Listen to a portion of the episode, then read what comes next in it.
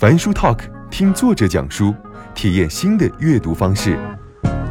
大家好，这里是每周三更新的樊书 Talk，每期节目会有一位作者光临，他将和樊登老师一起解读他的书。订阅本栏目，随时随地和作者相约在路上。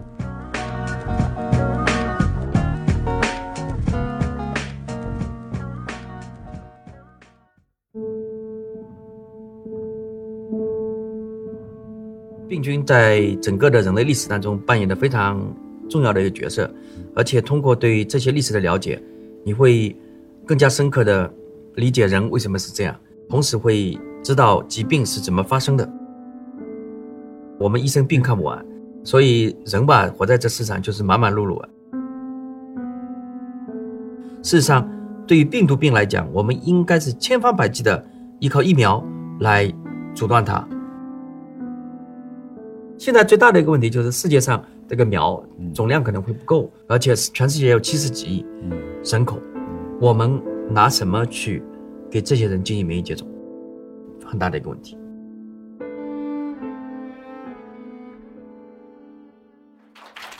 各位好，今天我们的作者光临呢，节奏会比较快，因为我们请来的这个人时间实在是太紧张了。我们欢迎复旦大学的教授、华山医院的感染科主任张文宏教授，欢迎您。好，班长你好。这个张教授写了一本漫画书，嗯，叫做《漫画病菌人类与历史》。这个应该说，确切的讲，应该跟呃混子哥一起弄的。这个也是我的好朋友陈磊啊，二混子。陈磊，您怎么想到用漫画的方式来讲病菌、人类和历史？这个就涉及到把我们现在的病菌，对吧？嗯，它放在大的一个时间框架上面去考虑问题。嗯，其实我一直是在思考的。原来呢，我在想啊，等以后空一点，对吧？我们好好的把这个事儿给说一说，嗯，就像樊登你也经常在喜欢讲一些历史，还有讲一些科学，然后看他们的起源，很多时候其实走到一起的。嗯，那么病菌在整个的人类历史当中扮演的非常重要的一个角色，而且通过对这些历史的了解，你会更加深刻的理解人为什么是这样，同时会知道疾病是怎么发生的。嗯，那么这个我一直在想的，但是这个事情要做起来。非常的麻烦，因为你要对每一段历史要非常的熟悉，嗯，而且对它的细节要进行了解，再呢要查很多的文献，我们再进行这样的书籍的一些撰写。最近你也嗯解读过的一个大流感，其实真的需要花很长的时间。我一直放在脑子里想去做，但是一直觉得现在时机不到，因为没有时间。后来我看陈磊在这个领域，他在这个领域其实耕耘了很久了，一直在说历史。所以大家碰在一起在聊天的时候呢，角度就往这方面去走，不是去讲一个具体的病毒或者细菌，也不是纯粹的去讲历史，而是把这一段病毒和细菌放在人类历史上面，怎么发生的，怎么发现的，怎么走向结束，或者是怎么人类学会跟病毒细菌一起共存。哎，你知道了以后，你就可以理解今天发生的一切事情，是不是这样？我看您的结构是以病为这个导向。嗯，首先就是天花，天花是不是最早被人类驯服的病毒？你与其说是被人类最早驯服，还不如是天花先驯服了人类。哦，因为天花是一个在我们病毒里面，它是比较独特的，就是人痘病毒。嗯，痘，我们的痘科长痘，长痘的其实不止它一个，但是你发觉在动物里面，对吧？没有天花病毒的，嗯在牛里呢就是牛痘，牛痘，嗯，在人里就是人痘。对，但是人痘跟牛痘之间差异很大。嗯。原则上来讲，牛痘在感染人，嗯，就不会引起致命，嗯，因为它一旦感染人，马上就会被人的免疫系统把它给剿灭掉，嗯，就是说它不足以引起在我们人类当中流传，呃，全身性的感染，而且你清除不掉，呃，那个时间要很长，几个星期里面带病毒，带病毒的时候可能还有无症状携带者，你会流传人，这就一波波的流下来，但是一旦感染，嗯，这个症状是非常恐怖的，嗯，就是全身。都会出痘，嗯，而且比较严重的话，我们脏器的功能都会受影响，嗯。为什么说天花是驯服了人呢？嗯，因为原来是痘科病毒在人当中引起的症状是不严重的，哎，但是这个天花病毒它通过一个病毒的变异和进化，它突然获得了一个能力，它只能感染人，嗯，所以反过来它再去感染牛，嗯，它感染不上了，对，所以这是一个只有在人类当中。存在的一个病毒，所以这就证明了一个什么特点呢？自然界所有的生物体都在进化。嗯，但是这一类跟我们人类的传染病有关的这一类的病毒，嗯，它跟人类进行了共进化。嗯，所以它先驯服了人。嗯，但是反过来对我们人类就是一个致死的疾病。所以你如果今天在考虑新冠，如果我们人类不去针对这个病毒，嗯，进行一个顽强的反击和抵抗，嗯，那就有可能新冠就跟天花一样，它就到处蔓延，而且永远的消除不掉，那就变成什么呢？人类社会的一个常驻病毒，嗯，它就一直会有。所以天花在人类发现疫苗之前，天花在人类社会就一波一波的传染，一个大洲一个大洲的传染。而且几千年里面就没有消灭掉，所以我们小时候看到很多人脸上长麻子，长麻的都是生过天花，他活下来了。对，按道理每个人都生过一遍，应该是所有人都应该活下来。群体免疫了，但是问题是群体免疫你得有个速度。嗯，你所有人都感染一遍，比如说我给你举个例子，今年美国感染这个新冠，新冠算比较厉害的，对吧？对。现在爆出来的美国感染的人数两千多万，是吧？对。全人类是一个亿，对吧？嗯。可能有些。潜在的感染你没有算到了？我给你就乘一个系数，嗯，给你乘个五倍，对，就算你五个亿，五个亿，就算五个亿在全人类蔓延了一年，我算你在各个地方跑来跑去的活跃的人类，算你五十亿，可以吧？五亿除以五十亿也只有百分之十，嗯，一年百分之十，那就说明还有百分之九十的人没有感染，嗯，所以你要实现所有的人感染，你还得好多年，是不是？嗯。在好多年的时候，是不是有新的人要出生啊？那到最后实现全体免疫的一个速度结束不了，永远结束不了，结束不了。所以人类的历史在天花就是如此，它你永远结束不了，它就不断的新的人进来，没有免疫力的。然后呢，有些人还有无症状感染者，有一段时间可能在上海这个地区，所有的人都群体免疫了，哎，但是有一个两个人他没有群体免疫，或者他感染了，他跑到了另外一个地方，他跑到纽约去了，纽约这个地方又开始了。他从来没有人生过，对，或者你跑到了南半球，嗯，跑到澳洲去了，澳洲又开始了，嗯，然后你上海的新闻不是出来了吗？那边有一个人就过来，这里不是又开始来了？所以医生好忙啊，这个是自然界的秘密，嗯，医生是好忙，但是这个世界上谁不忙呢？所以反正你也好忙啊，这么多书读不完是吧？那么我们医生病看不完，对，所以人吧，活在这世上就是忙忙碌碌啊，嗯呃，如果今年的新冠的一个死亡率、病死率。是像埃博拉一样的，其实这个病还是比较容易控制的，因为大家就吓死了。这个地方有埃博拉的话，这个村大家基本上就把它给隔起来，你自动就不会去再搞来搞去了。对，也就是说社交距离就保持了嘛。嗯。但是今天你看新冠，因为病死率现在全世界来讲百分之二，对，大家就不是那么没有那么恐慌，那不是那么恐慌。但是大家在比较比较一个什么呢？我是这样一个人痘一接种，如果接种的好一点，基本上我感染的。就是死掉的概率是非常低的，嗯，但是我生天花的感染以后，死掉的概率要高很多，所以大家就会权衡。在中国的宫廷里面，大家会有接种这个天花的这个人痘的方法习惯，然后这一种方法呢，又传到了欧洲，所以欧洲的宫廷里面也有接种这一种办法。呃，这个其实就是人类最早的疫苗的方式。疫苗的方式，最后呢，你你要知道像谁呢？十九世纪的时候，嗯，十九世纪的中叶，嗯，和中后野的时候，这个时候谁呢？法国的巴斯德，嗯，他当时的办法跟这个有点接近，嗯，他当时用的是什么办法呢？当时还没有天花的牛痘疫苗，嗯，所以他当时的办法是，如果得了狂犬，嗯，兔子感染以后它就死了，嗯，死了又把兔子的中枢神经系统，因为狂犬最终是侵犯到神经系统，嗯，随着神经系统跑往里面跑跑，一直要跑到大脑里面，嗯，他就把这个大脑拿。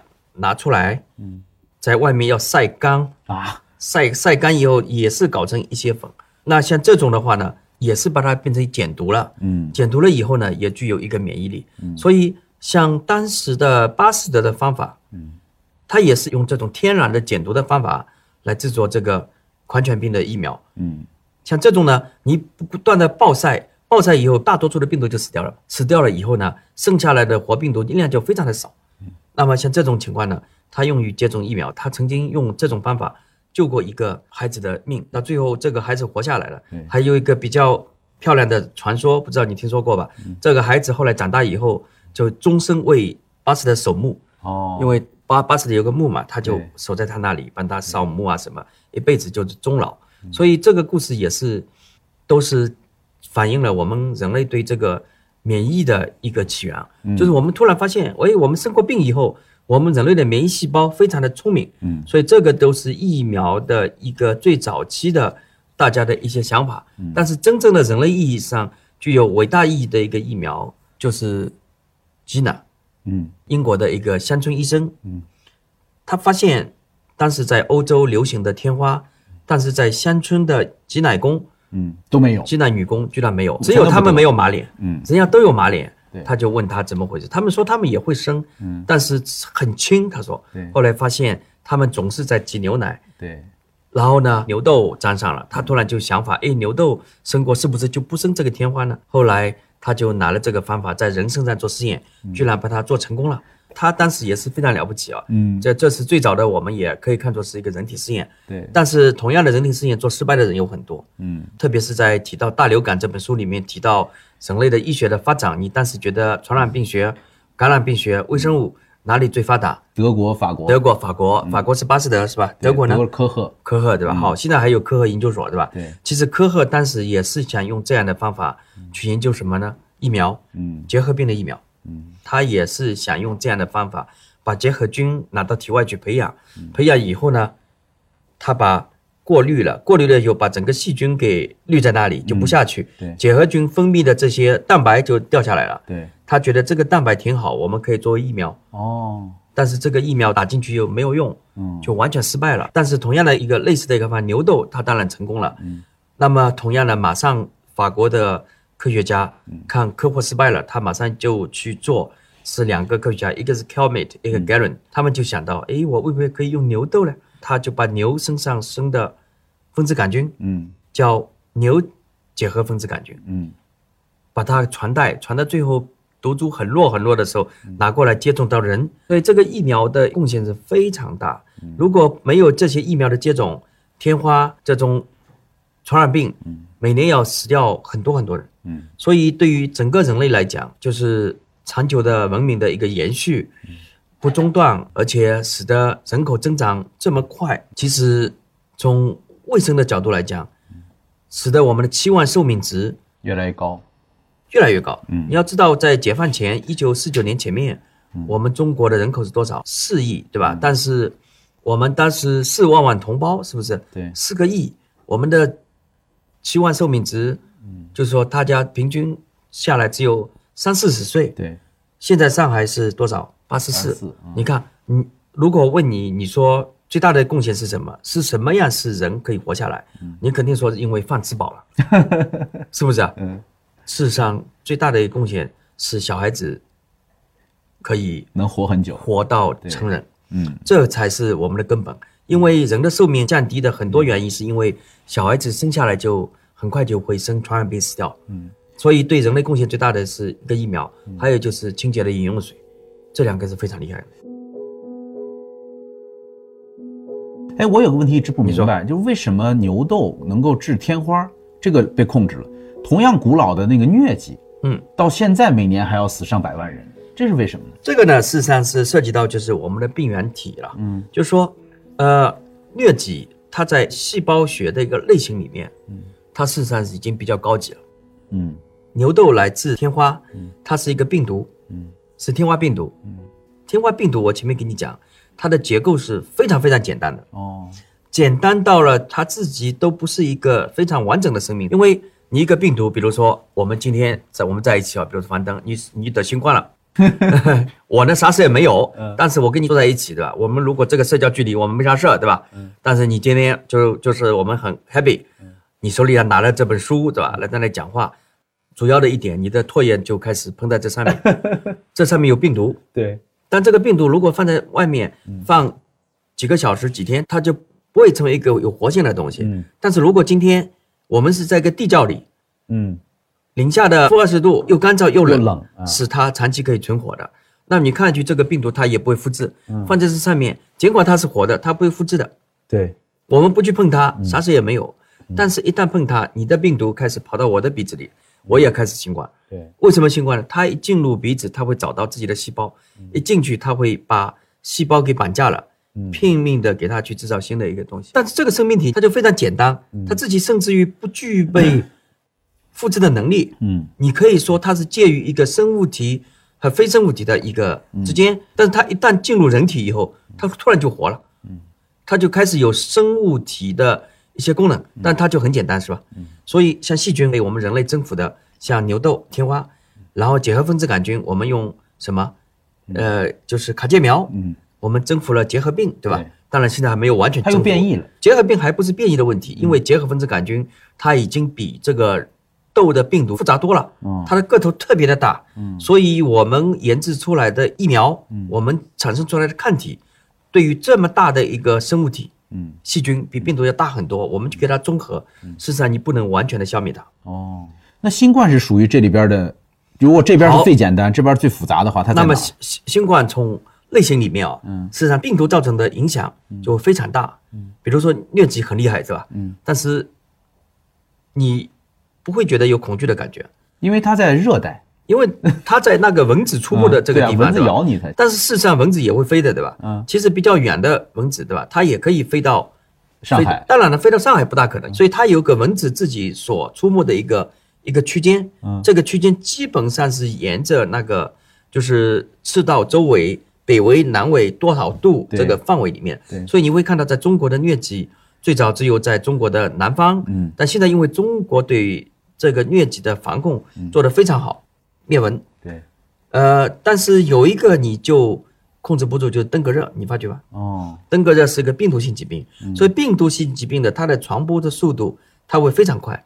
所以现在的疟疾主要是在哪里呢？主要是在东南亚跟非洲，但是病毒它就可以到处蔓延，它的栖息的地方它不需要通过媒介生物，我们人就是它的媒介。嗯。通过人感染，人再去传染，所以在新冠，你前面问我它的位置居于什么呢？它首先基于病毒一类的，嗯，基于病毒一类的一个传染病，原则上来讲，我们采用疫苗的手段，嗯，是可能的，可能性非常大，对。但是我们也会发现，有些病毒我们至今造不出疫苗，比如说艾滋病疫苗，对，病毒，还有就是流感病毒，我们尽管造出来了，但是有效率都只能到达百分之五十左右，嗯，所以。这一点的问题就在于什么呢？有些病毒非常容易变异，通过变异来逃避我们的疫苗的作用。嗯，所以这使得我们对病毒性疾病的一个防控的策略，嗯，又显得比较的复杂。对，我们需要做更多的紧跟着病毒的变异做一些研究，才能去减弱它对我们的伤害。比如说流感，我们每年得重新打一次。对，你如果不重新打一次，它必定会逃避。我们疫苗对它的作用，嗯，你前面也问我，新冠大概处于什么阶段？它属于病毒病，嗯，这一类的。事实上，对于病毒病来讲，我们应该是千方百计的依靠疫苗来阻断它。为什么针对病毒的药物有效的几乎没有？事实上一直有的，嗯，只不过你不了解而已。对，艾滋病如果没有药物，嗯，艾滋病现在。基本上可以剿灭掉人类的相当大的一个比例。对，艾滋病的传播速度非常之快。对，人类只要有性的活动，嗯，这一个艾滋病的蔓延，人类只要有输血，嗯，人类只要有吸毒，嗯，通过注射器，你都会使得艾滋病广泛的开始进行传播。对，那么至少可以使得贫穷地区的人口。大幅度的被剿灭，我不知道你历史上有没有听说过？嗯，在美洲地区，嗯，在大航海时代，阿兹特克那些人，阿兹特克这本书里又说，对，事实上西班牙的士兵过去只有几百人，区区的几百人，嗯，你那时候再先进的呃武器也就来福枪嘛，是吧？对。你能够把这个几万人的军队给剿灭吗？事实上不大可能。叫《枪炮、病菌与钢铁》这本书是非常有名。这本书事实上写的这个作者，他也不是专门的研究科学的，但是他写的非常好。这本书里面讲到的也是这一段的一个历史。其实不知这一个病毒，也就是说，在这个时候呢，我们的病原菌到达一个新的大陆，如果没有抵抗力，你就会被剿灭。然后新出来的人，他们对疾病的认识度不够，又会。剿灭掉一大批，会造成一个什么呢？种族灭绝式的人类被剿灭，然后对整个的人口的进化出现一个新的分布。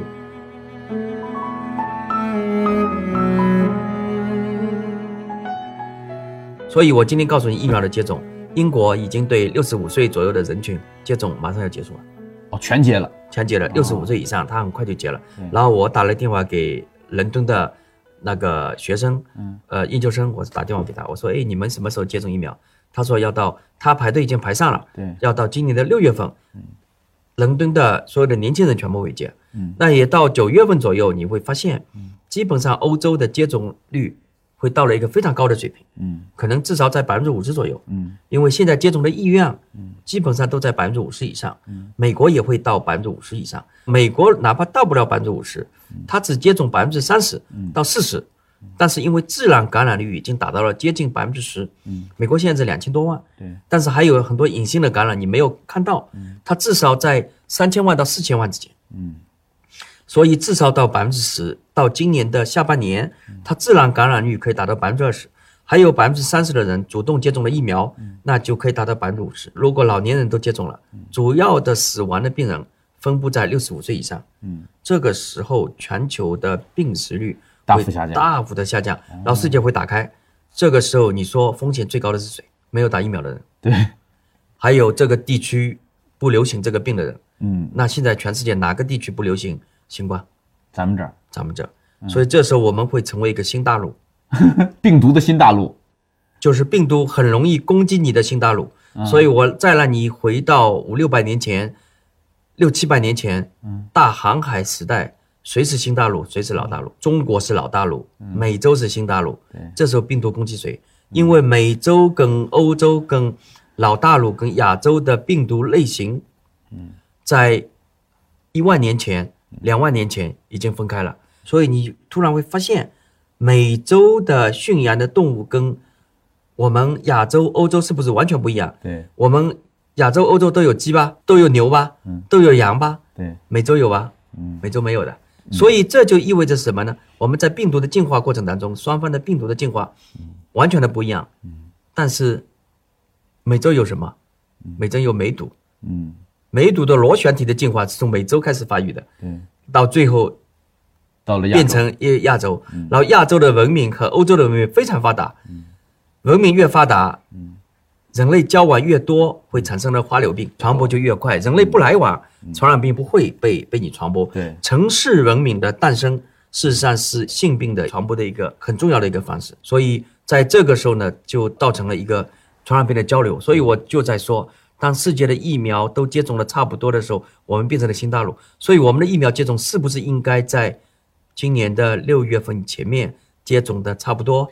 九月份在世界重新打开之前，基本上被接种好了。就我们应该比英国更快，更快也不必要。我就觉得差不多，基本上。但您那天就行了。我看您在那个一个视频上讲说，你们不要看我接种了，你们就去接种，因为您不是接种了吗？对对对。然后您为什么说不要看您接种了，我们就接？因为这个呢，事实上呢。是我们在内部对疫苗接种的急迫性的一个讨论。嗯，最近我们中国目前的疫苗的我们的量，嗯，还只能够急迫性非常强的人群接种。哦，也就是说，我们现在风险最高的人群，嗯，医生啊，医生啊，防疫人员，防疫人员，还有冷链的，还有餐馆的、公交的、警察的、士兵等等。哦。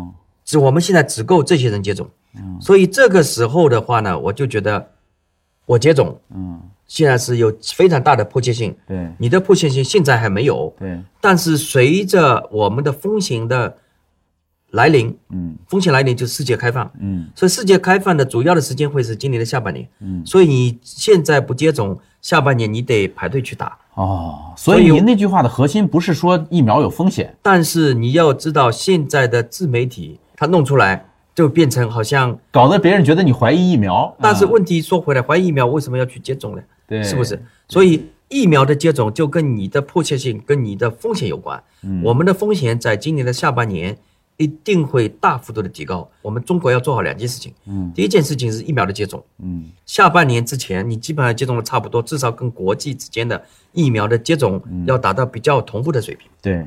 第二个要见的什么呢？世界一重新打开，不代表没有这个病了。嗯，哪怕中国百分之七十的人接种了疫苗，不代表这个病就没有了。这个病只是在百分之七十以上的人接种的国家，它不会出现爆发。对，但是会有这个病。嗯，到时候这个病就会成为接近流感一样的一个病，常见病，常见病，嗯，但是是个传染病，所以这个时候我们今天要试问各个医院准备好了没有？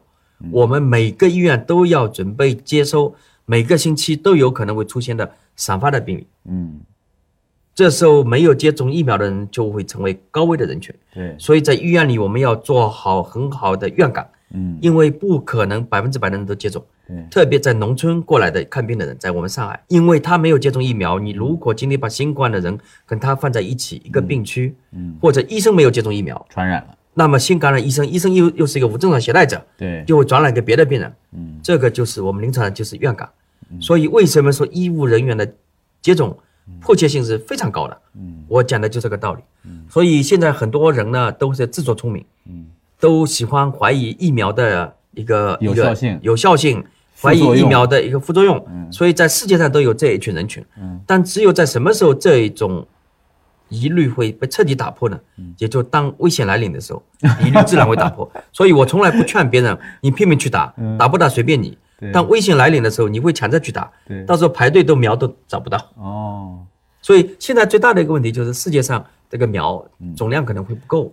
所以前两天在一个专家会议上，嗯，呃，我也参加了，参加了代表中国的专家，我们跟他们进行了广泛的讨论，嗯，就是最大的问题就是中国、欧美疫苗可能是够的，嗯，但是在全球范围内不够，特别是非洲、欠发达国家地区，他买疫苗的钱也没有，嗯，而且全世界有七十几亿，嗯，人口，嗯，我们拿什么去给这些人进行免疫接种？哦，很大的一个问题。最后一个问题，您在这个疫情期间给普通的老百姓，目前因为就咱们现在这个态势，嗯，有一些什么样的最重要的建议？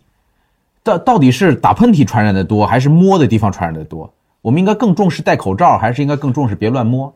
戴口罩第一位，哦，戴口罩是第一位，特别是互相讲话的时候，嗯，如果是短于我跟你之间的距离，嗯，我们一定是要戴口罩。哦。但是我跟你现在距离够远，嗯，我们还可以马马虎虎吧。对，呃，第二个呢，就是说，嗯，不要乱摸，不要乱摸，摸好了回家以后，第一赶快要洗手。嗯，第三点呢，事实上比较重要的，我还是奉劝大家，嗯，要去打疫苗。哦，我现在胆子特别大，其实我对你们一个都不信任，我告诉你。但是因为我打过疫苗了，我昨天做过核酸的，嗯，昨天做了阴性。但是打过疫苗的时候呢，我们事实上还是要。在今年的一年哦，你哪怕打过疫苗，我们还是要保持一定的防控的态势。其实我跟你两个人最好是就在很少的人里面，嗯，聊聊，其实更加安全。但是我们现在也不是说反对大家都不能在一起哦。像你们这样大多数的人如果戴口罩，对吧？对。那我们事实上我们觉得还可以，还是可以接受的。嗯。所以最近我看上海好几个剧场都在演了，嗯，演戏。昨天几个话剧，对吧？我看我一个朋友他去看了一个小型的这种话剧，几百人，我觉得也没有规定大家不许看，但是。